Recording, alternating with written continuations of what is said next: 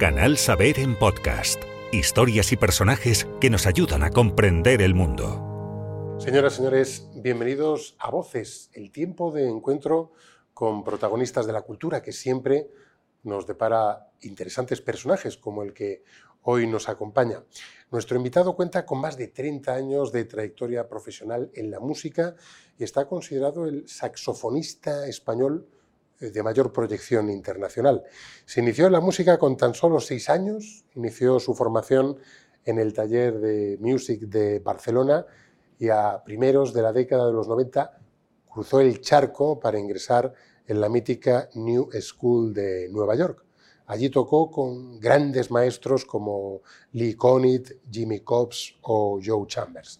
Ha firmado más de 20 discos como líder y un centenar largo como acompañante. El jazz le debe además un fértil diálogo con la música flamenca que queda patente en, eh, discos con cantadores como Enrique Morente y Miguel Poveda. Perico Sambiat, bienvenido a Canal Fundos Forum. Muchas gracias. Empecemos por el principio. ¿El jazz se encontró con usted o usted se encontró con el jazz? Pues no sé, igual fue una cuestión mutua porque mi hermano fue el autor de, o el que abrió el primer club de jazz en Valencia y uno de los primeros en España en los años 70. Yo era muy jovencito y no me gustaba mucho el jazz. Pero el título era casi un trabalenguas. Tres tristes tigres se llamaba. Sí, yo era muy jovencito, tenía 12, 13 años. Y la verdad es que poco a poco me fui aficionando. Aunque fue de una manera muy natural, porque a mí me gustaba el rock sinfónico y, y la música más progresiva. Y poco a poco me fui acercando al jazz hasta que lo descubrí, mira, pues mi vida. ¿Cuál fue su primer instrumento y qué significó para usted? Mi primer instrumento fue el piano a los seis años, que me llevaron mis padres a, hacer algunas clases. La verdad es que en aquel entonces el, el profesor era un poco chapado a la antigua, digamos, y me hacía hacer mucha posición fija y cosas que aburren a cualquier niño y que tiran para atrás. En ese aspecto la verdad es que fue bastante duro, pero bueno, el contacto con la música siempre fue revelador para mí. La música siempre ha significado para mí una faceta mística, digamos. De ahí pasó la flauta travesera y luego descubre el saxofón de una forma absolutamente autodidacta. Sí, empecé a tocar la flauta a los 15, 16 años y, y de hecho estudié la carrera clásica porque cuando le dije a mis padres que quería dedicarme a la música, me dijeron, ay, por lo menos vas al conservatorio. Digo, sí, hombre, sí. Y acabé mi carrera. Pero la flauta, ya cuando estaba muy metido en, la, en el jazz, me resultaba un instrumento poco expresivo, por decirlo de alguna manera. Digamos que es muy potente expresivamente, pero siempre en el mismo rango de expresión, así un poco pastoril. Así que probé un saxo que tenía las mismas posiciones y dije, wow, esta es mi voz. El jazz es ya una, disciplina académica. La, UNESCO, que ya ha dedicado un día al jazz, dice que es una forma de libertad de, expresión. Esto indudablemente es así. ¿Cuál diría que es el, discurso predominante en su música? Bueno, a mí me fascina el jazz precisamente por eso, por la libertad formal que tiene y sobre todo por la capacidad de diálogo que se establece entre los músicos. Es una música espontánea, que, responde a, las llamadas y a las respuestas de los demás músicos en escena. Esto es algo que le hace una música tremendamente viva. Y es lo que siempre me ha fascinado y me ha, me ha atraído más de esta música. Se dice también que el jazz conecta a los jóvenes con el cambio social. ¿Podría, ¿Podría decirse que el jazz es una forma de rebeldía? Pues he pensado mucho sobre eso. Es una pregunta muy, muy profunda mm, a nivel filosófico porque es posible que, que la manera de plantearte eh, cómo afrontas la música de esa forma tan libre, tan espontánea, de alguna manera delimite tus ideas mm, en otros aspectos, digamos, mm, éticos de, nuestra existencia. Es algo que he pensado mucho porque, ya te digo, músicos de jazz retrógrados mm, no conozco apenas, porque ya de por sí partimos de una, de, una postura muy abierta en, nuestra, en nuestro planteamiento musical. Y yo creo que eso influye en, en, todo tu planteamiento vital. De alguna forma la historia del jazz siempre ha estado conectada o ha crecido o ha evolucionado con las grandes eh, convulsiones sociales. Eh, surge el jazz y en la, en la, Segunda Guerra Mundial muchos músicos de jazz se ven enrolados en el ejército, muchos de ellos involuntariamente, y tras 1946 surge o se impone el bebop. Podría decirse que el jazz evoluciona con las grandes convulsiones sociales. Sí, yo creo que todo, todo movimiento social genera distintas formas de arte y sin duda alguna el jazz nació como un convulsivo social, también fruto de, muchísimas injusticias que, se ejercían sobre, sobre los negros del sur de Estados Unidos y que luego se expandió de una forma social trascendiendo el color de la piel de los, de los propios músicos que lo tocaban, como has dicho tú. Muchos de ellos eran llamados para ir a Vietnam y todo eso creo que de alguna manera formó mm, la, la, ideología del jazz como, como música libertaria y revolucionaria. Siempre subyace como una especie de crítica social, ¿no? Exacto. Sí, sí, tú lo has dicho. Y yo creo que en el jazz es muy patente, ya no solamente en, en la forma o en el fondo, como hemos hablado antes, sino en todo, eh, todo el contexto social que, que, la rodea. Hablando de revoluciones, desde Charlie Parker, ¿qué revoluciones ha experimentado el saxofón en el jazz? Bueno, ha experimentado algunas, ya no el, saxo únicamente, sino el jazz en sí. Charlie Parker y Dizzy Gillespie sin duda revolucionaron el jazz con la llegada del bebop y introdujeron una complejidad gigantesca, tanto a nivel melódico como a nivel armónico en, esta música, que antes era mucho más sencilla, entre comillas. Era, era, distinta. Antes se improvisaba más colectivamente y a partir de, de Parker y Gillespie mm, vamos hacia una intelectualización más personal del jazz y, por supuesto, una complejidad formal muchísimo más grande que la que había antes. Pero luego del, del bebop vino el hard bop, que fue también una cosa más suave, pero luego vino el free, fue una rotura de las formas completamente y que además tenía una carga reivindicativa tremenda a nivel social. Y me decías a nivel de saxo, claro, a nivel de saxo, Charlie Parker rompió y fue un paso gigantesco en la historia del jazz, pero Charlie Parker quizá no hubiera nacido sin sus predecesores. Él, cuando era jovencito, tocaba muy parecido a Lester Young, pero con el saxo alto. Algo parecido sucedió después con la llegada de Coltrane, de Sonny Rollins, de otros tenores que adaptaron la forma del lenguaje del tenor, del alto, al tenor y dieron de alguna manera un paso adelante. Y yo creo que hoy en día muchos saxos altos retoman ese mensaje que estaba como un poquito más adelantado que, los demás a nivel saxofonístico, de los tenores y lo aplican al alto. Que por eso estamos viviendo yo creo que una época de renacimiento del saxo alto a base de, de recoger el mensaje de estos tenores tan insignes. El jazz eh, nunca ha sido un género de, masas, ¿verdad? que gozó de cierta popularidad durante las décadas del periodo de, la Segunda Guerra Mundial y las décadas inmediatamente siguientes, pero sí ha sido un género tremendamente influyente. ¿En qué manera o de qué forma cree que el jazz influye en la música actual? Influye de una manera tremenda ya en todos los compositores clásicos contemporáneos Stockhausen, todos han tenido una influencia enorme, Ravel incluso, Debussy, todos, toda esta gente escuchaba jazz y no solamente lo escuchaba, sino que lo adaptaba a, su manera de escribir música. Creo que ha sido una influencia tremenda y lo sigue siendo. Y eso me hace pensar un poquito que la música, la música surge de fusiones y de distintas distintas influencias, casi todos los tipos de música contemporánea. El jazz es, uno de ellos, que mezcla tanto influencias africanas y sudafricanas con armonías más europeas. y desde entonces se ha ido enriqueciendo con, con distintas influencias. Por eso me resulta curioso que haya gente que diga, no, el jazz ha, ha, muerto, o el jazz puro es esto. Pero si el jazz puro no existe, en sus orígenes el jazz es una música de mezcla. Es mestizaje por Exacto, definición. Exacto, es mestizaje por, por definición. Y como tal mestizaje es influido e influye todo el arte que hay a su alrededor. Además es una música que se adapta muy bien al, al territorio, a las comunidades, a las raíces de la cultura musical de cada territorio. Brilla ahora con luz propia el, jazz que se hace en, Etiopía, ¿no? por, citar un territorio exótico para los orígenes del jazz.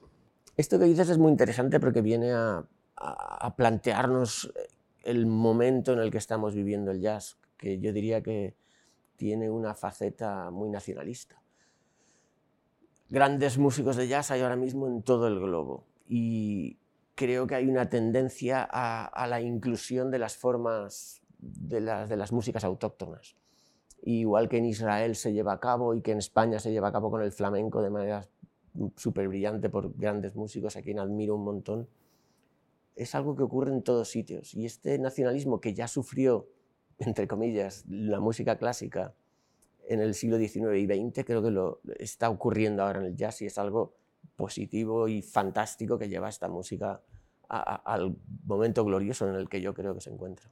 Quizás es tan propicio para el mestizaje porque en el jazz todo fluye de alguna manera, ¿no? Por eso el jazz ha hecho una aportación eh, formal desestructurada a la música universal, que es la improvisación, que es algo eh, que dota de singularidad al jazz como estilo, como género musical. Sí, pero ahí hay una cuestión bastante curiosa, y es que la improvisación siempre se vincula directamente al jazz, pero la improvisación es muy anterior, y los músicos, los músicos del siglo XVII y del siglo XVIII, los músicos clásicos, improvisaban las cadencias. Esto es algo que se ha perdido hoy un poquito, y a mí me da un poco de pena, porque de alguna manera mm, encasilla a los músicos de música clásica como grandes intérpretes, pero no como músicos globales hoy en día pedirle a un fagotista que toque una que toque una sonata de Mozart y que improvise la cadencia es bastante complicado. Nadie sabe hacerlo por el tipo de enseñanza, que yo creo que no es lo abierto que debería ser y que debería incluir este aspecto de la improvisación que no es patrimonio del jazz, sino de la música en sí. Si, en cambio es eh, un formato en el que el músico de jazz se siente especialmente cómodo. Sí, el jazz es, es una música que por, su propia esencia creo que casa muy bien en cualquier tipo de, fusión con otras músicas, porque como hemos comentado antes, es una música muy abierta, muy influenciable, en el que hay continuamente un diálogo entre los músicos que la llevan a cabo. Y, y, yo creo que por eso funcionan también los, los mestizajes, como, como, estábamos hablando, y las fusiones y las influencias con otras músicas. El, el trombonista Steve Tarr dice que un músico, si un músico cuando improvisa no toca una nota equivocada es porque no es honesto. De alguna forma, improvisar es también jugar con la verdad interior. Sí, implica un alto grado de riesgo, porque hay esa parte, esa, esa parte de, de, improvisación en la que nos sentimos muy cómodos, a veces nos resulta un poquito, un poquito excesivamente fácil y por eso el músico de jazz normalmente asume riesgos y claro, se equivoca como cualquier ser humano. Eso es bonito porque creo que nos lleva a plantear un poco qué es error y qué no es error. O sea, hay notas que pueden sonar erróneas, pero que suenan increíblemente expresivas y bonitas y bellas y, y sinceras en, en, los grandes músicos de jazz a lo largo de la historia. Creo que forma parte de, de, este legado. Muchos músicos de jazz, cuando hablan de la improvisación, utilizan la metáfora de saltar al vacío. ¿no? ¿Usted cuando improvisa, cómo se siente? Es difícil decirlo porque estás como en un limbo que es bastante complicado y complicado de explicar. Yo me siento rodeado de música y solamente pienso en música y en el discurso musical, en, el color de los acordes que vienen y en la posibilidad de pasearme con ellos con una melodía o con otra, eh, en la forma en la que voy a expresar esta pequeña improvisación, o breve o, o más larga, cómo la voy a desarrollar. Claro, de esta manera parece que sea una cosa muy intelectual, pero eso ocurre en un microsegundo y lo pongo todo, igual que lo pongo yo, creo que lo pone cualquier músico de jazz, sobre el tapete para desarrollar un, discurso en, el momento. Es difícil, es difícil decir qué estoy pensando realmente. Usted ha tenido la suerte de, colaborar con grandes compositores, con magníficos instrumentistas. Sé que esta pregunta que le voy a hacer, además de incómoda, muchas veces es de casi imposible respuesta. Pero dígame uno o dos nombres que hayan influido especialmente en usted o en su trayectoria. Pues sí que es difícil, tanto como incómoda, ¿no? Pero he tenido, como tú dices, la suerte de, tener grandes colaboraciones y de formar parte de momentos musicales para mí inolvidables desde que empecé. Y creo que he tenido especial suerte. Ya desde que empecé y decidí mudarme a Barcelona, cuando tenía 19 años, llegué ahí al taller de música en un momento de eclosión en el que pude compartir todas mis vivencias y, todos mis anhelos con, grandes músicos, con los hermanos Rossi, con, con Ramón Cardo, con tanta gente que, que vivía allí en Barcelona y que formó parte de una generación de la que me siento incluido. Y después, a lo largo de los años, pues al principio tuvimos ocasión de grabar varios discos con Brad Meldau, que es un músico que musicalmente creo que me ha influido, sobre todo por su postura ante la música, que es parecida a la de grandes músicos con quien he tocado, como de Brad Meldau, como de Pat Metheny, de entrega total y de que la música es lo más importante y se dejan de lado egos y cualquier tontería. Esto es algo muy admirable. Eh, Michael Brecker fue una inspiración, igual que lo han sido músicos españoles, Javier Colina, Omar Miralta, con quien toco habitualmente. Mucha suerte he tenido. El proceso creativo de un artista siempre resulta fascinante de, conocer o de estudiar. En su caso, ¿cuál es el punto de partida de una composición? Es complicado decirlo también porque hay muchos tipos, digamos, tipos de principios de composición. Muchas veces, o la mayoría de veces, escribo música para cierto proyecto. Entonces, si es para Big Bang, por ejemplo, normalmente tengo en la cabeza los músicos que van a a participar y esto en cierta manera me lleva a escribir de una forma o de otra. Igual en grupo pequeño, o sea, raramente, rara vez me ha ocurrido que se me ocurre una melodía y que estoy al piano y que escribo algo así sin más. Casi siempre tiene una finalidad, aunque también ocurre porque a veces me siento al piano, que lo uso mucho para componer y voy tocando y soy, creo que soy más armónico que melódico. Toco armonías que me gustan y las apunto sin más. Y luego le pongo melodía, le pongo otras secciones.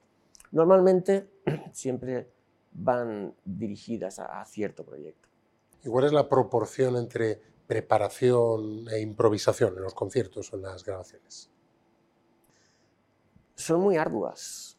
Parece que no, pero mis grabaciones conllevan un tiempo enorme a nivel compositivo de ver cuál cuál va a ser el desarrollo del disco, y esto viene un poco a plantearnos también algo que he estado pensando últimamente, que es eh, el planteamiento de, la música hoy en día es muy distinto al de mi época. En mi época existía el vinilo y en el vinilo escuchabas 20-25 minutos, tenías un descanso porque le dabas la vuelta y escuchabas otros 20-25 minutos. O sea que eran como unos 40-45 minutos con un descanso en medio.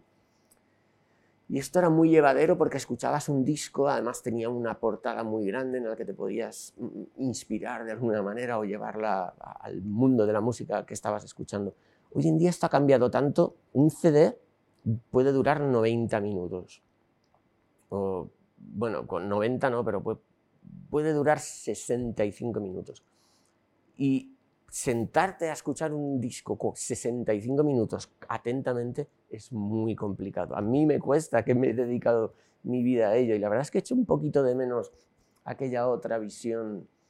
Y eso te lo vengo a decir porque hoy en día el primer disco, del, el primer tema del CD tiene mucha más importancia que el último. Y si ves las escuchas en Spotify, el primero tiene muchas, el segundo menos, el y el último tiene poquísimas.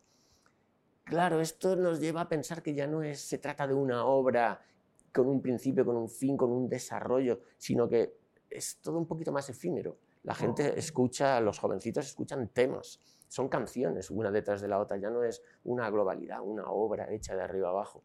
Esto también daría mucho que pensar. De alguna forma el público considera que el artista ha jerarquizado los temas, por importancia. Es posible, pero no, no es así. Yo lo pienso muchísimo y el último para mí es importantísimo porque cierra el ciclo que he empezado desde el principio, pero es difícil comunicar esto a las jóvenes generaciones.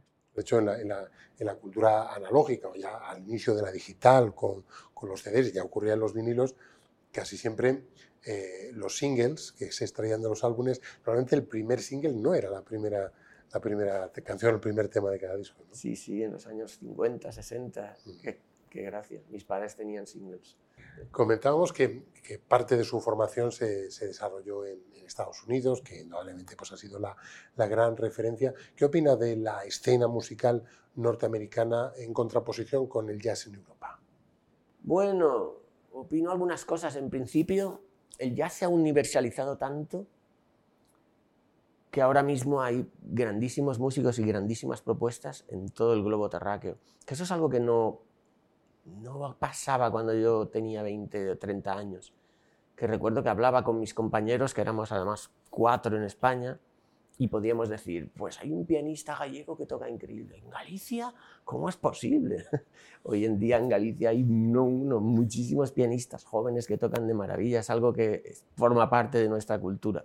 Así que que el jazz sea universalizado es algo, es, es un hecho constatado y que además en cada lugar donde se lleva a cabo, pues sufre este enriquecimiento con las músicas autóctonas, que es fabuloso.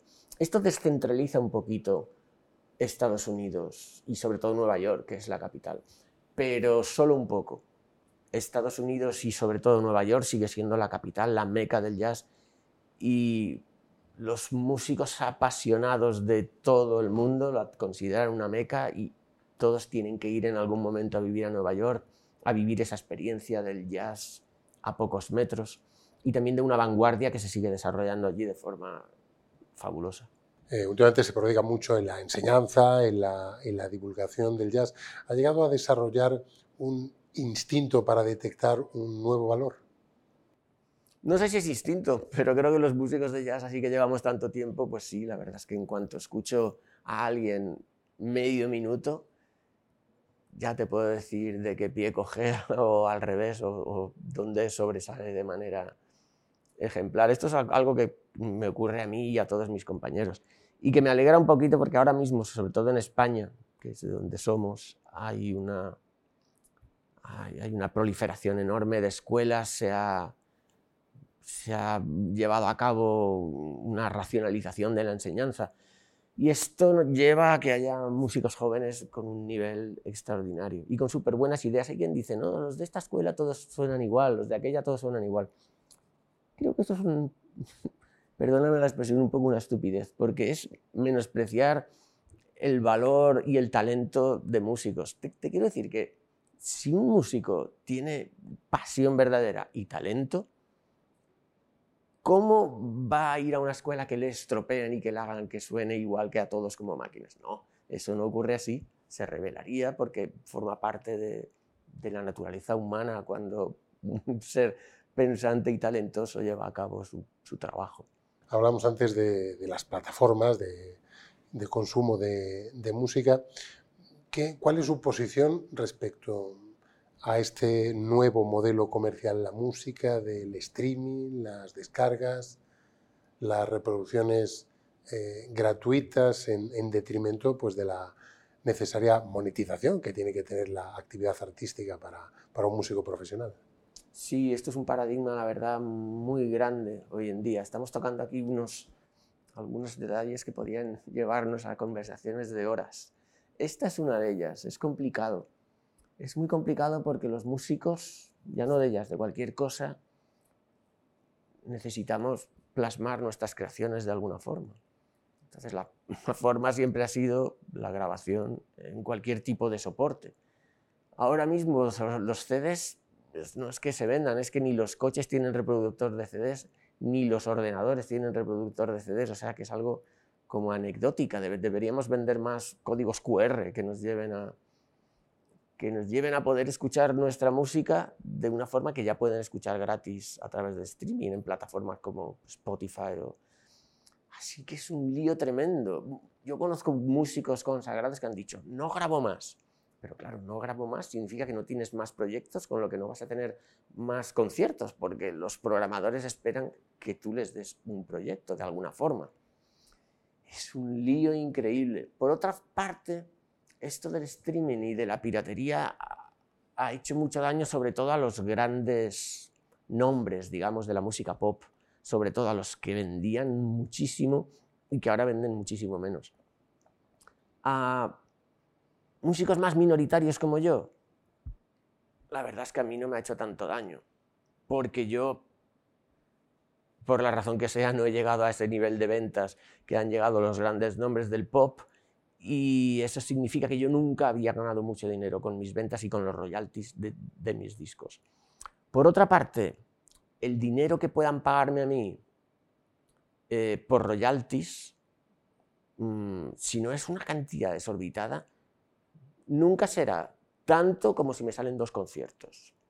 En ese sentido, eh, si la piratería lleva, me lleva a que mi música sea conocida en partes lejanas de Asia, en todo Sudamérica, en, Australia incluso, y me salen dos conciertos, económicamente ya he superado ese, ese déficit que, estamos hablando ahora mismo. Ahora bien, moralmente es más complicado porque, claro, mi música se está vendiendo sin ningún tipo de monetización y eso no está bien ni para el que ganaba tanto dinero ni para el que gana mucho menos pero a efectos finales, esos dos conciertos y esa universalización de mi música, a mí me ha beneficiado más que otra cosa. Y una última cuestión pensando en, los nuevos públicos. ¿no? El jazz es eh, un género de una cierta eh, complejidad. ¿Cuáles eh, serían las claves para poder adentrarse en, en, este género o de alguna forma, para poder interpretarlo adecuadamente? Bueno, una cosa es interpretarlo y otra es... Desde el punto de vista... Claro, otra desde el punto de vista...